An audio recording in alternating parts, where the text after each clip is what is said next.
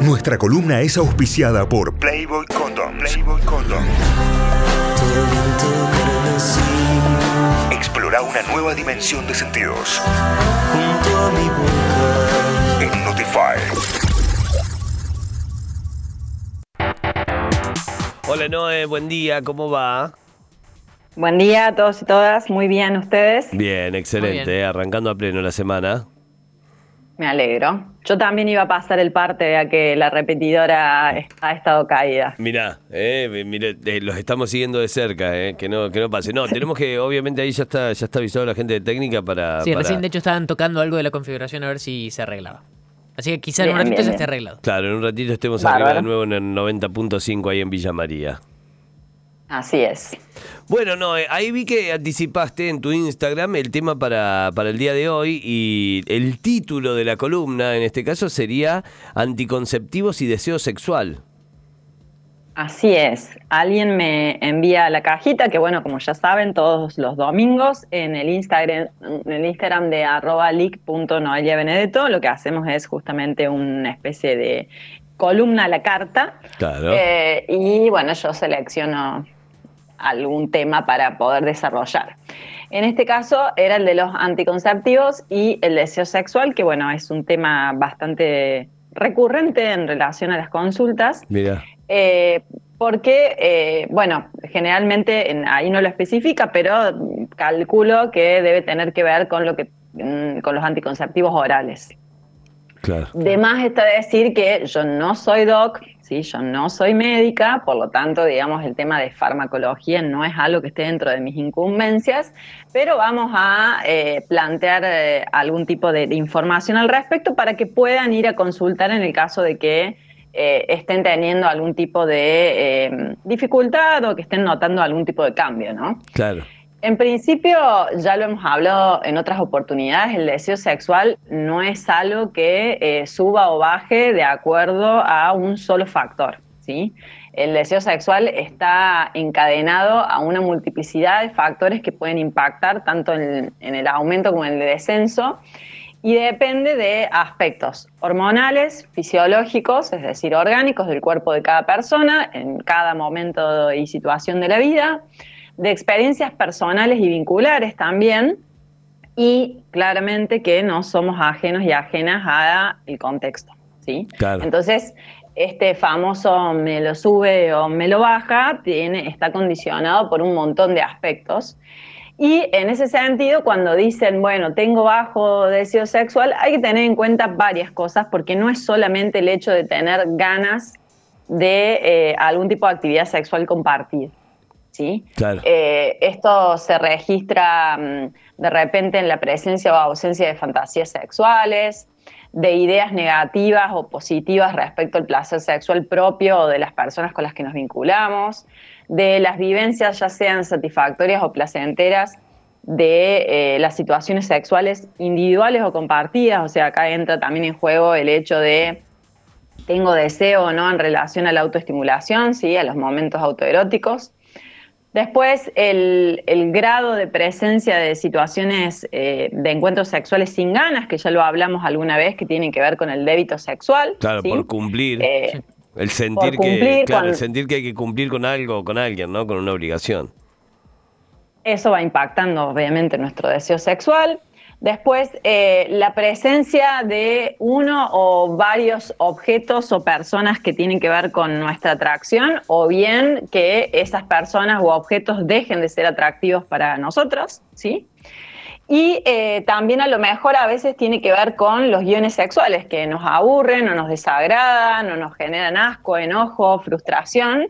Y otras veces también esto puede verse opacado, por ejemplo, por los peligros o los riesgos que puedo llegar a ver linkeados a una situación sexual. Por ejemplo, alguna situación sexual en la que no haya protección o en la que de repente, no sé, eh, haya, me haya relajado en relación a la toma de un anticonceptivo y que eso Claro. opere como una especie de alerta constante prendida de que puede haber un margen de posibilidad, no sé, de embarazo no planificado, ¿sí? Claro.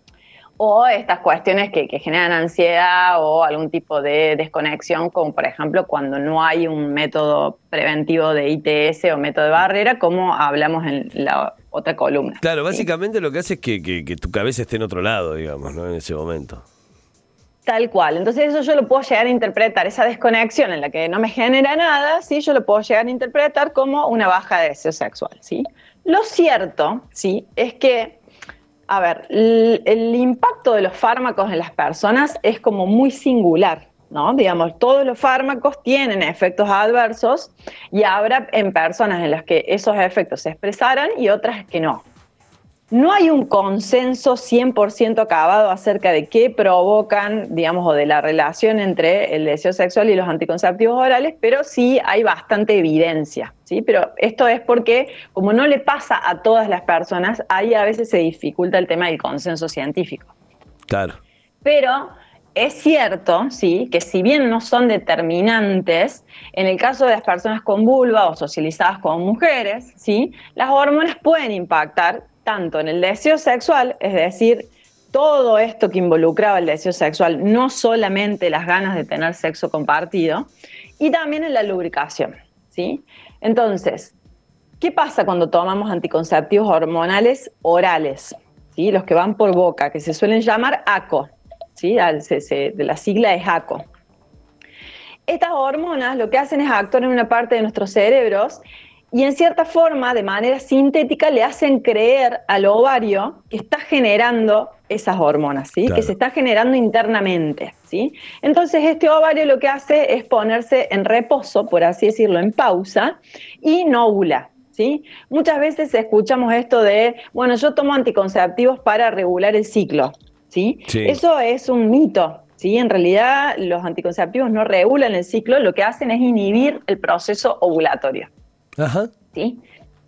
Entonces, eh, justamente al pas lo que puede suceder es que al tomar anticonceptivos, lo que sería, digamos, el estrógeno y la testosterona circulante, ¿sí? porque por más que tengamos vulva, hay una testosterona circulante, puede llegar a bajar. ¿Por qué? Porque cuando los anticonceptivos se pasan por el hígado, ¿sí? todo lo que comemos pasa por el hígado, ¿sí?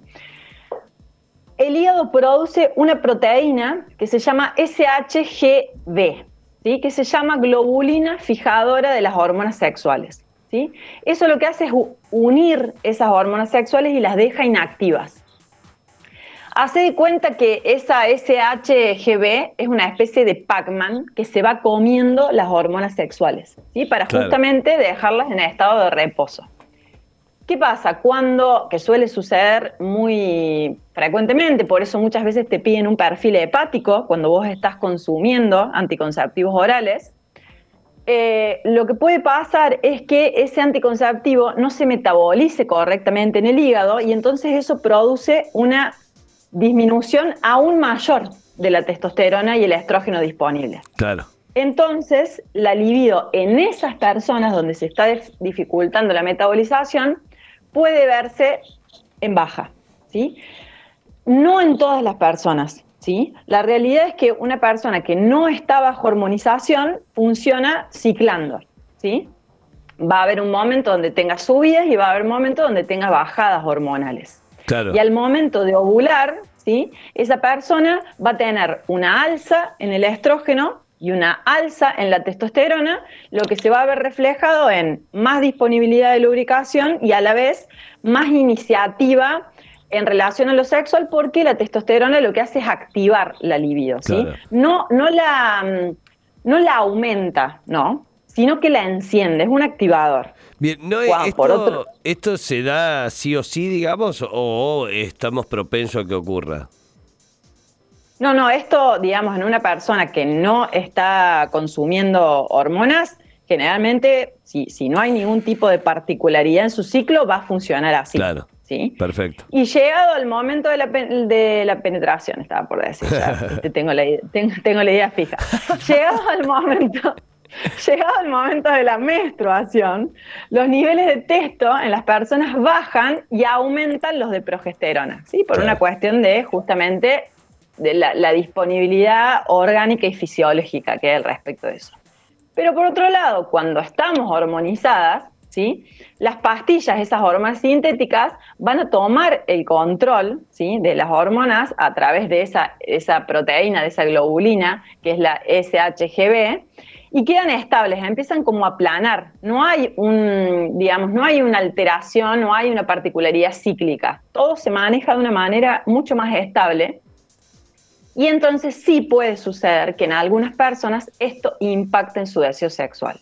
¿Va a pasar en todas las personas que se hormonicen de manera oral? No, claro que no. Y tampoco, digamos, el, el desbalance o la desregulación hormonal impacta al 100%. Hay personas que de repente tienen alguna particularidad en su perfil hormonal y no se les ve afectado el deseo sexual o la lubricación y va a haber otras que sí. ¿sí? Hay personas que responden muchísimo a estas variaciones y a otras les resulta más eh, imperceptible, ¿sí? no notan cambios. ¿sí? Claro. Y también esto depende de qué tipo de hormona o qué tipo de combinación al momento de los anticonceptivos orales estemos tomando, ¿sí? Porque hay muchísimas combinaciones posibles en el mercado. Y en este caso, puntualmente en esta consulta, es importante separar lo que yo llamo la, paja del trigo, ¿sí? Es un tema que tiene que ver con lo hormonal, es decir, la persona lo registra ahora y está tomando los mismos anticonceptivos hace seis años, entonces probablemente no necesariamente tenga que ver con eso. Es un tema de atracción, es decir, tengo fantasías, tengo pensamientos positivos, tengo ganas de autoestimularme, pero de repente con esa persona en particular o sostener determinado guion sexual, no quiero, no tengo atracción. Es un tema de deseo global, es decir, están afectadas todas estas áreas que yo les nombré al principio. La persona está pasando por alguna situación de estrés, de duelo, de malestar, algún problema laboral, algún problema familiar, algún problema vincular tiene algún padecimiento subjetivo eh, anterior, es decir, está cursando algún tipo de eh, cuadro depresivo o cuadro ansioso, está bajo algún esquema de medicación que impacte en la libido, las alteraciones, por ejemplo, en la tiroides también suelen impactar muchísimo en la libido de las personas con vulva. Entonces, son muchas cosas para revisar y por eso decíamos que es multifactorial, porque nunca va a ser solamente un hecho aislado. También, por ejemplo, tener elevados los niveles de prolactina puede llegar a impactar en el deseo sexual, ¿sí? Eh, pero lo cierto es que cuando estamos bajo la anticoncepción, el ovario está en pausa, ¿sí? Y obviamente que se sintetizan menos hormonas sexuales porque va a haber menos testo libre y menos estrógeno, como les expliqué antes. Entonces, Puede suceder, no en todas las personas, vamos a insistir muchísimo por eso, porque, digamos, no es para que todas las personas larguen ya sus anticonceptivos orales. Puede suceder una disminución del deseo sexual a nivel cerebral y también puede haber una alteración en relación al flujo de sangre de la zona genital. Entonces, al modificar esa circulación, lo que hace es que la sangre llegue más lentamente a la zona y si llega más lentamente a la zona de la pelvis, de la vagina y de las arterias que tienen que ver con el clítoris, que están conectadas con el clítoris, claramente que la excitación me va a llevar un poco más de tiempo, porque ya expliqué alguna vez que la excitación a nivel genital tiene que ver básicamente con cuánta cantidad de sangre ingresa en la zona. Y eso se va a ver reflejado en una menor lubricación. Si yo estoy poco lubricada, lo más probable es que si me expongo a una situación sexual, voy a empezar a sentir molestias, si no estoy usando un lubricante adicional, voy a tener dolor al momento de la penetración también porque disminuyen esos estrógenos periféricos que andan circulando y entonces si en esa oportunidad la paso mal, lo más probable es que eso ya me deje un precedente para no tener tantas ganas de volver a repetirlo. Y entonces se arma una especie de círculo vicioso totalmente negativo. ¿sí? Claro. Entonces, el punto es, todos los anticonceptivos orales van a impactar de la misma manera en las personas y tenemos que huir de, la planificación de, de, este tipo de anticoncepción. No, claramente que no. Hay muchísimas combinaciones en el mercado no necesariamente tenemos que ir al abandono o a la cancelación de los mismos, pero sí, si estamos registrando algún tipo de estas alteraciones, ir a la consulta ginecológica para revisar cada situación en particular, porque en realidad, si bien en este último tiempo los anticonceptivos orales tienen mala prensa, por así decirlo, funcionan muy bien en casos, por ejemplo, de prevenir embarazos, ¿sí? Es un método anticonceptivo, no es preventivo de ITS. ¿sí? Claro. El único preventivo de, de ITS y a la vez método anticonceptivo es el preservativo, ¿sí? No tenemos otra opción. Pero funcionan muy bien para la, la prevención de embarazos, funcionan muy bien en los casos de endometriosis, en los casos de SOP, que es el síndrome ovario poliquístico, en algún cuadro dermatológico que de repente a veces tiene que ver con acné y demás, pero hay ciertos componentes, ¿sí? ciertas monodrogas que suelen tener más frecuentemente efectos adversos en un mayor porcentaje de la población. Entonces, lo, bien, lo que se puede hacer es rotar a otros fármacos, es decir, cambiar la combinación, o bien barajar la posibilidad de utilizar otro método anticonceptivo que no sean los orales. ¿sí? Y en ese sentido, para que tengan en cuenta, hay una especie de top de eh, hormonas sintéticas que menos impactan en el deseo. ¿sí? Hay estudios que han arrojado como si fuese el, top 5. El primero, ¿sí? el que menos afecta, es el DIU con hormonas, que se llama SIU. ¿sí? El DIU, para quien no sabe, es un dispositivo intrauterino, una especie de T muy pequeñita que se coloca en el consultorio. Em, y que lo que hace justamente es, eh, en este caso, hace una liberación progresiva de hormonas, entonces lo que hace justamente es generar la anticoncepción desde ahí. Después están los anticonceptivos orales que, bueno, esto tiene un nombre técnico que es el valerato de estradiol con dienogest, ¿sí? Esos están en el segundo puesto. El tercer puesto son los anticonceptivos orales que tienen etinilestradiol con levonorgestrel. ¿sí? Estoy planteando los fármacos para quien a lo mejor esté cursando alguna situación de estas, vaya a la caja, se fije las monodrogas. En cuarto lugar están los ASI, que son los anticonceptivos pero inyectables, ¿sí? que lo que se hacen es inyectar una vez al mes y generan una liberación progresiva de hormonas que nos da la anticoncepción. Y en el último lugar, los anillos vaginales, que también suelen tener algún tipo de eh, carga hormonal, los parches anticonceptivos y los implantes subdérmicos, que es lo que se suele llamar el chip a veces en relación al anticonceptivo. ¿sí? Bien.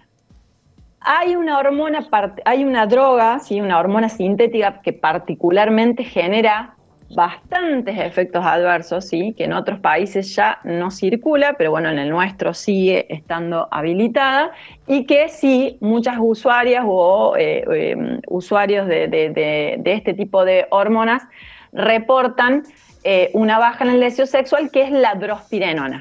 ¿sí? No vamos a decir marcas, pero em, las combinaciones más famosas ¿sí? que están a la venta suelen tener drospirenonas y muchísimas personas eh, reportan efectos adversos y otras no.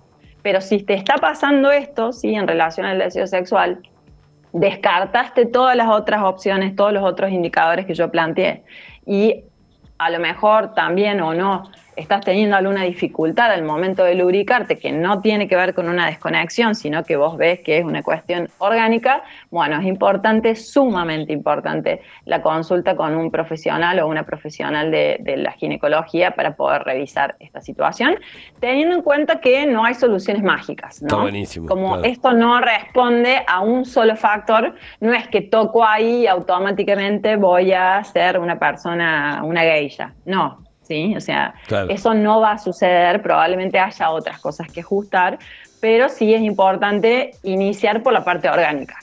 Perfecto, perfecto, está, está clarísimo, la verdad, Noé, como, como, como siempre, con muchísima data, muchísima información.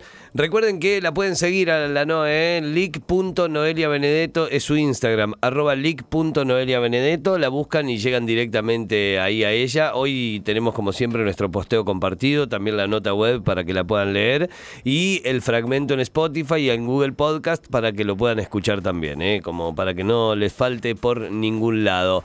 Noé, hasta el próximo lunes. Eh, muchísimas gracias. Hasta el próximo lunes y buenos éxitos para todos y todas esta semana. Igualmente, que tengas una gran semana. Adiós.